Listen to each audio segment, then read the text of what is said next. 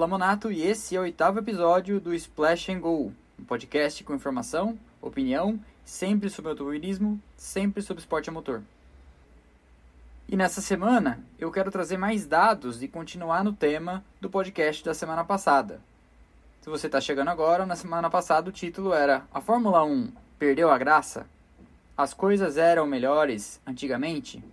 E eu tratei desse tema na semana passada sustentando que a percepção das pessoas de que as coisas eram melhores nos anos 70, ou nos anos 80, ou 90, ou 2000 é baseada mais em crença do que em dados concretos e históricos.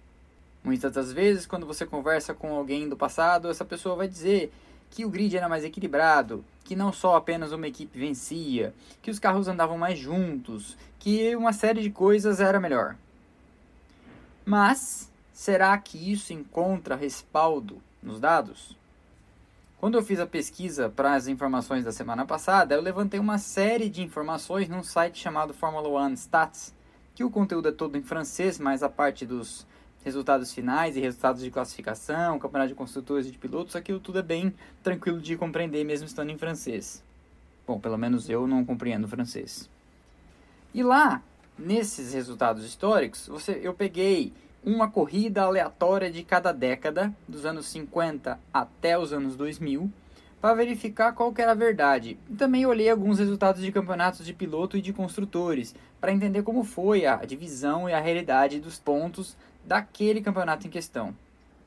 Na semana passada eu até comecei citando uma frase de um livro chamado Fórmula 1 pela Glória e pela Pátria, que foi publicado em 93 ou 94, não me lembro bem, que diz basicamente o seguinte: a Fórmula 1 é um esporte de hegemonias.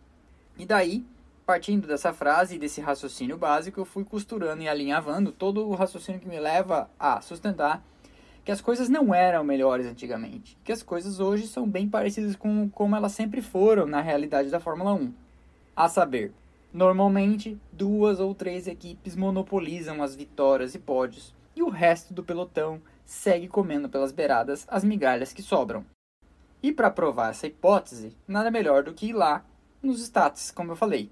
Se você olhar, por exemplo, a temporada de 54, e eu entrei aqui nos dados do Grande Prêmio da França, disputado em Reims, você percebe que, por exemplo, as duas Mercedes de Juan Manuel Fangio e Carl Kling chegaram separadas por um segundo de diferença depois de 61 voltas.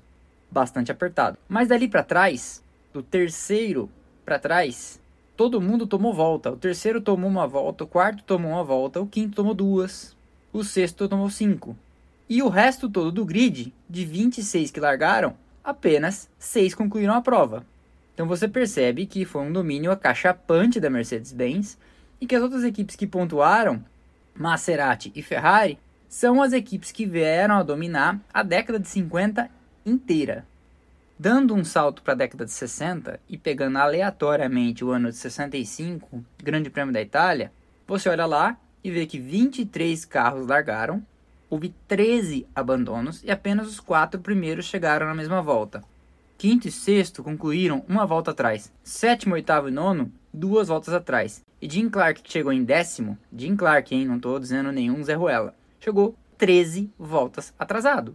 E se você pensar nos anos 60 como um todo, mais uma vez você vai ter os títulos monopolizados por três equipes: Cooper, BRM e Brabham. Aí, novamente de maneira aleatória, eu saltei para os anos 70, que muita gente disse que foi o auge da Fórmula 1.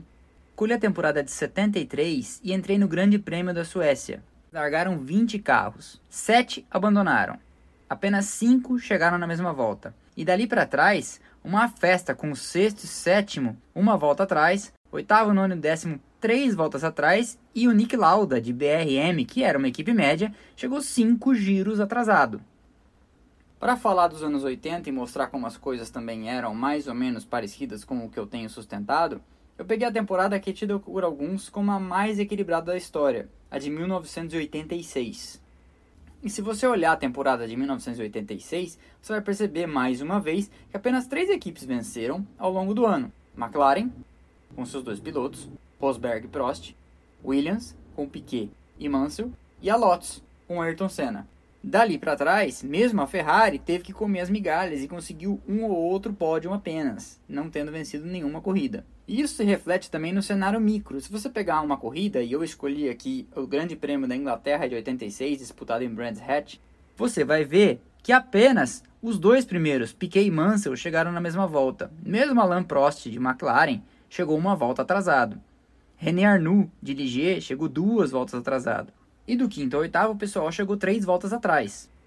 Isso sem deixar de lembrar que 24 carros largaram e apenas 10 chegaram no final. E eu enfatizo, essa é considerada uma das temporadas mais equilibradas de todos os anos. E de fato foi, só que ainda assim a mesma turminha de três equipes no máximo conseguiu disputar alguma coisa digna de nota. O resto teve que se contentar com as migalhas. Saltando em fast forward para os anos 90, você vê que apenas quatro equipes venceram ao longo do ano: McLaren, Benetton, Williams, que conquistou a maior parte delas, e a Ferrari, com Michael Schumacher. E é bom frisar que já nos anos 90, uma parte das pessoas vai dizer que nada mais tinha graça, que ficou previsível, que o computador fazia tudo, que o piloto não importava mais. Mas veja, aqui você tem, pela primeira vez nesses registros que nós estamos fazendo, quatro equipes vencendo ao longo do ano, e um cenário em que muito mais carros concluíam as corridas. Peguei aqui, dessa vez por uma questão afetiva, o Grande Prêmio do Brasil de 1997. Por coincidência, é a primeira corrida que eu fui na minha vida. E no Grande Prêmio do Brasil de 1997, de 24 carros que largaram, 18 chegaram ao final. Destes 18, 9 na mesma volta, o que já é bem considerável. Do décimo ao décimo quarto, uma volta de atraso. E os últimos, duas voltas atrasados. Ou seja, um grid bem mais compacto, naquela que já é tida por alguns como a época em que nada mais tinha graça, como eu falei antes. Nos anos 2000, eu peguei um ano que a Ferrari dominou de maneira estupenda, 2004. E ainda assim você vê o quê? Você vê três equipes vencendo as corridas: McLaren, Ferrari e Renault. E dali para trás, uma turma que se matava para conquistar alguns pontos, tanto que foi nessa década que começaram a elastecer ou aumentar o número de carros que pontuavam, porque muita gente chegava no final do ano com 0 ponto, ou 1 um, ou 2 pontos. No meio dos anos 2000, a pontuação passou a ser mais generosamente distribuída, agraciando os oito primeiros e depois, mais adiante, os dez primeiros. Mas a grande questão a ser respondida é a pergunta do título do podcast da semana passada e desse. A Fórmula 1 não tem mais graça? As coisas eram melhores antigamente? E a resposta que eu proponho é que não. As coisas não eram melhores antigamente e o grid não era mais compacto e mais disputado. Hoje nós temos carros muito mais confiáveis não é raro ver os 20 chegando ao final, mesmo que alguns atrasados, mas isso é inerente a uma competição tão acirrada como a Fórmula 1. E é bom também pontuar uma coisa que a caixa de comentários do nosso Instagram recebeu nessa semana que passou. A safra de pilotos que nós vemos alinhando os 20 carros não é inferior, muito pelo contrário, é superior à média do que nós tínhamos no passado. É só lembrar que no grid atual nós temos uma estrela de primeiríssima grandeza, que é Lewis Hamilton, um vencedor de quatro campeonatos mundiais, que é Sebastian Vettel, alguns pilotos já acostumados a vencer em quantidade, como Max Verstappen, Charles Leclerc e Daniel Ricciardo.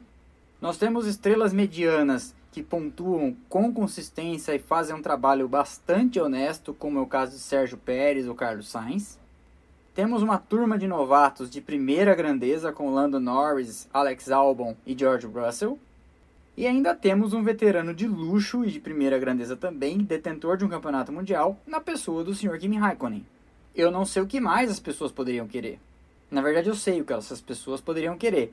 Elas queriam de novo o piloto do capacete amarelo vencendo corridas de domingo de manhã. Outro comentário que surgiu no nosso Instagram reagindo ainda ao podcast da semana passada foi de que, além da safra ser melhor no passado, não havia tecnologia para facilitar a vida dos pilotos. Pois bem, nos anos 60, aquela era a tecnologia mais avançada que tinha. A Fórmula 1, como eu disse, sempre foi um esporte de inovação tecnológica. Então, se você não gosta disso, repito, você não gosta de Fórmula 1. Muitas das coisas que nós utilizamos na nossa vida doméstica ou nos nossos carros de rua veio de lá. Então, se você não gosta de inovação tecnológica, você quer matar a Fórmula 1 na forma com que ela se apresenta há 70 anos. Sem tecnologia, não tem Fórmula 1. Então o que eu proponho é um desafio bastante complicado, eu sei, de que nós olhemos de maneira desapaixonada para algo pelo qual nós somos apaixonados, que é o automobilismo e a Fórmula 1, mas tentando ser um pouco mais racionais e perceber que nós temos debaixo dos nossos olhos uma safra maravilhosa, grandes pilotos, grandes equipes dando show de tecnologia e inovação, que eu acho que seria mais legal a gente assistir agora, enquanto ainda corre um cara do quilate de Lewis Hamilton vencer, e se ele é melhor ele tem que vencer mesmo, do que deixar para assistir isso depois no YouTube ou em corridas reprisadas com um ar de saudade, quando a gente nem aproveitou quando era presente. Não é melhor? Porque o passado, gente, o passado não vai voltar. Por que será que nos anos 70 as pessoas também não olhavam para o Stewart e pensavam: piloto mesmo era o Fangio, piloto mesmo era o Jim Clark. Hoje em dia a tecnologia faz tudo. E aquela safra nova de pilotos poderia ser vista por muita gente como um bando de moleques imberbes que não é nem o dedo do pé de um monstro como o Fangio, de um monstro como Sterling Moss. É só lembrar, fazendo um paralelo, que as pessoas de meia idade dos anos 60 achavam os Beatles o fim do mundo e que aquilo era a verdadeira decadência da cultura na mão dos jovens.